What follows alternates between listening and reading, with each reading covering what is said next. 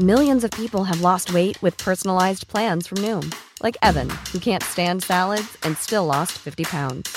Salads, generally, for most people, are the easy button, right? For me, that wasn't an option. I never really was a salad guy. That's just not who I am. But Noom worked for me.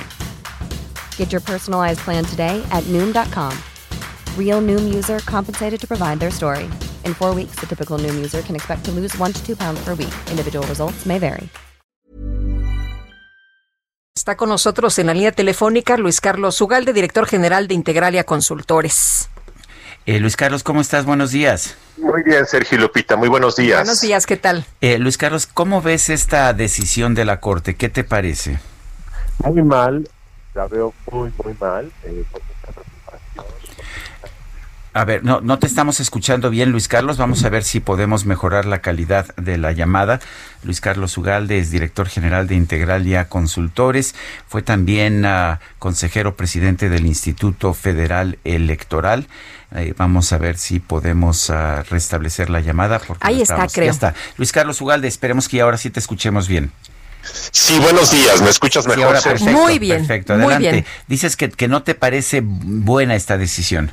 Sí, me parece muy preocupante. Da la sensación, como muchos lo han dicho en las últimas eh, 20 horas, de que la Corte quiso hacer un guiño al presidente por varias razones. La primera es porque la consulta popular, su origen en 2012 era que los poderes legislativos y ejecutivos estuvieran obligados a cualquier decisión que se tomara por la consulta popular.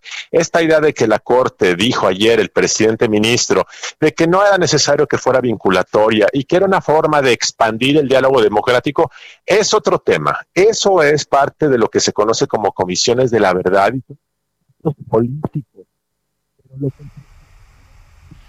No, se nos volvió, se nos volvió este. Uy, y estaba muy, muy bien. Sí, no sé qué está pasando la- la ahí con eso. Bueno, pero Bueno, aquí. ha habido, ha habido toda suerte Sí. de declaraciones en este sentido. Mario Delgado, por ejemplo, señaló en su momento que, pues, que esta es una decisión en la que la Suprema Corte de Justicia está siendo sensible a los reclamos históricos de la justicia del pueblo mexicano. Eh, lo que vimos es una pues una reacción más bien ah, muy partidista Eh, los simpatizantes del gobierno pues todos aplaudieron la decisión el pro- propio presidente de la república esta mañana dijo que sin embargo que no estaba de acuerdo con que le hubieran cambiado la pregunta Eh, la pregunta en realidad no se podía mantener así porque pues estaba directamente eh, pues planteando que la justicia se aplicaría nada más a, a cinco expresidentes y pues no pueden ser las cosas de esa manera. Por otra parte, Jesús ah, Ramírez, eh, Jesús Ramírez Cuevas, el ah, coordinador de comunicación social de la presidencia de la República, señaló hoy el pueblo de México gana una lucha de décadas por la que millones lo han entregado. Todo es lo que dijo en su cuenta de Twitter.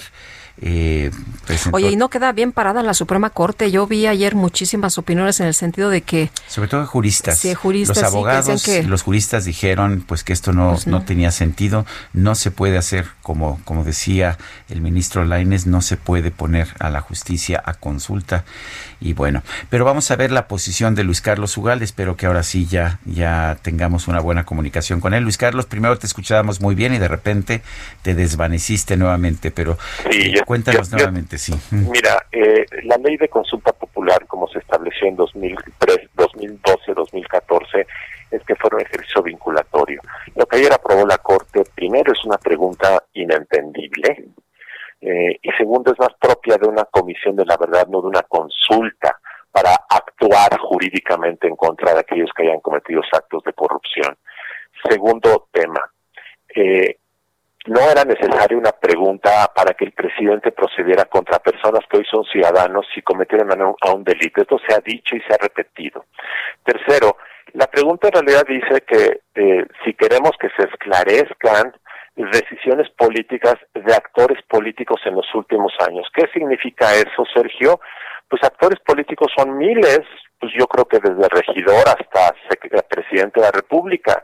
Decisiones políticas, pues son muchas, casi todas las que toman, no solamente aquellos actos presuntamente constitutivos de delito. Entonces, cuando gane el sí, que va a ganar el sí, ¿qué, vamos, ¿qué va a ocurrir? Pues no va a ocurrir nada, porque ¿quién va a empezar a esclarecer cuál es la lista de personas que van a caer en la categoría de eh, actores políticos y, y bajo qué decisiones? Es totalmente irrelevante, pero claramente le permite a López Obrador, como lo hizo hace unos momentos, decir que está satisfecho porque se va a preguntar al pueblo si proceden o no contra expresidentes. Se trata entonces de una tergiversación de los hechos, de vender una expectativa que no tiene nada adentro y entonces mantener un discurso de combate a la corrupción cuando en realidad no hay absolutamente nada. No solo eso, Sergio. Eh, imaginemos qué hubiese ocurrido si la Corte ayer dice, señor presidente, no se necesita preguntarle al pueblo para que usted actúe y pida que se actúe en caso de que haya indicios de corrupción de sus antecesores.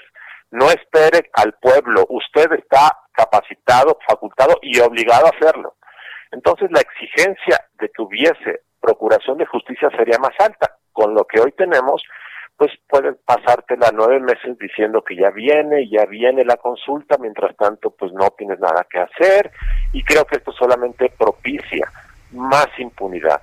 De tal forma que por todas estas razones a mí me preocupa mucho y sobre todo ver a un presidente de la Corte haciendo una interpretación totalmente laxa de la Constitución, eh, actuando de forma política y queriendo hacerle un guiño al poder presidencial eso genera mucha preocupación. Luis Carlos, ¿qué pasa, por ejemplo, con el tema de las elecciones? ¿Esta consulta caería en eh, justamente en eh, eh, la jornada que vamos a, a, vivir en el 2021? Es decir, ¿le cae como anillo al dedo al presidente y a Morena?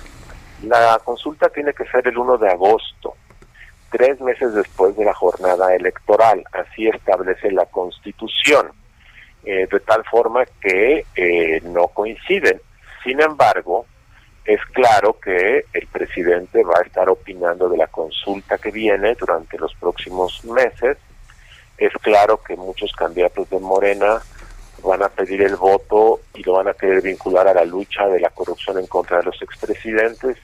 Es claro que esto le va a permitir a López Obrador nacionalizar el proceso electoral y hacerle una suerte de referéndum de su lucha histórica en contra de la corrupción de los expresidentes cuando no hay todavía nada, no hay absolutamente nada, pero esto le permite al presidente entrometerse políticamente en el proceso electoral y, esto puede contaminar porque son 30 elecciones locales más la federal de diputados.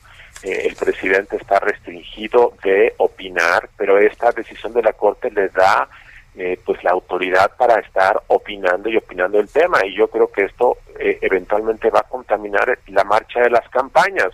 Yo no veo a López Obrador diciendo eh, la consulta es en agosto, cuando inicien las campañas de la consulta, porque la ley dice que debe haber un periodo de promoción de los temas de la consulta y eso pues debe ser hasta julio. Yo no veo a López Obrador esperándose y creo que esto puede contaminar el proceso electoral. Eh, ¿Cómo viste los argumentos de los, uh, de los distintos ministros y cómo viste la decisión del ministro Arturo Saldívar, además de su argumento de que esto es la democracia, eh, su decisión de votar primero? No es común que esto ocurra, ¿verdad? No, no es común. El presidente de la Corte siempre espera que todos opinen y da su opinión. Claramente, al hablar primero, pues da la sensación de que quería, como se dice coloquialmente, tirar línea eh, y esto claramente rompe las costumbres de la Corte y esto me parece también desafortunado. Eh, y bueno, eh, creo que la mejor postura desde el punto de vista constitucional, y reitero, la Corte está para defender la Constitución, no para propiciar los diálogos democráticos de los excluidos como el pueblo, no. La Corte está para cuidar esa Constitución. Si la Constitución no nos gusta, el poder político que dimana del poder constituyente puede cambiarla, pero mientras no la cambie, la Corte no puede interpretarla de forma tan amplia y laxa y ambigua como lo hizo ayer y eh, desde el punto de vista constitucional quien, quien creo que lo hizo eh, como debe ser es el ministro Laines eh, quien lo hizo correctamente enumeró los argumentos, eh, punto. Eh, de tal forma que me parece, Sergio, pues que es una preocupación porque la Corte es la última aduana de control de la legalidad y de propiciar el equilibrio de poderes y creo que después de ayer, pues cualquier cosa se, se va a poder permitir en el futuro. ¿Qué tal si eh, mañana alguien quiere decir que se le pregunte al pueblo su opinión de restringir ciertos derechos humanos porque hay que escuchar al pueblo?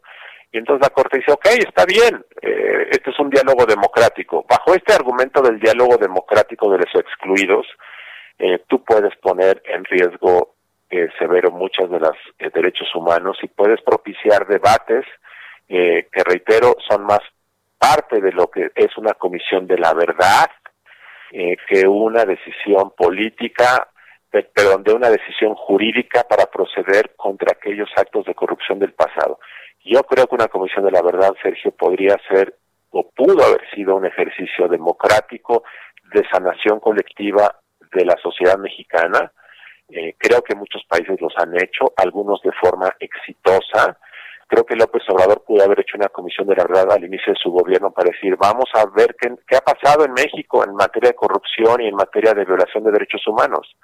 Y esto es otra cosa, pero lo de ayer era, quiero preguntarle al pueblo si puedo proceder para investigar a los expresidentes. Y al final acabó una pregunta que no dice absolutamente nada, que no va a tener ninguna consecuencia, salvo la política del presidente de decir que el pueblo va a decidir sobre algo que en realidad no va a decidir absolutamente nada. Ugalde, gracias por hablar con nosotros. Muchas gracias, muy buenos días. When you make decisions for your company, you look for the no-brainers. If you have a lot of mailing to do, stamps.com is the ultimate no-brainer. Use the stamps.com mobile app to mail everything you need to keep your business running with up to 89% off USPS and UPS. Make the same no-brainer decision as over 1 million other businesses with stamps.com. Use code program for a special offer. That's stamps.com, code program.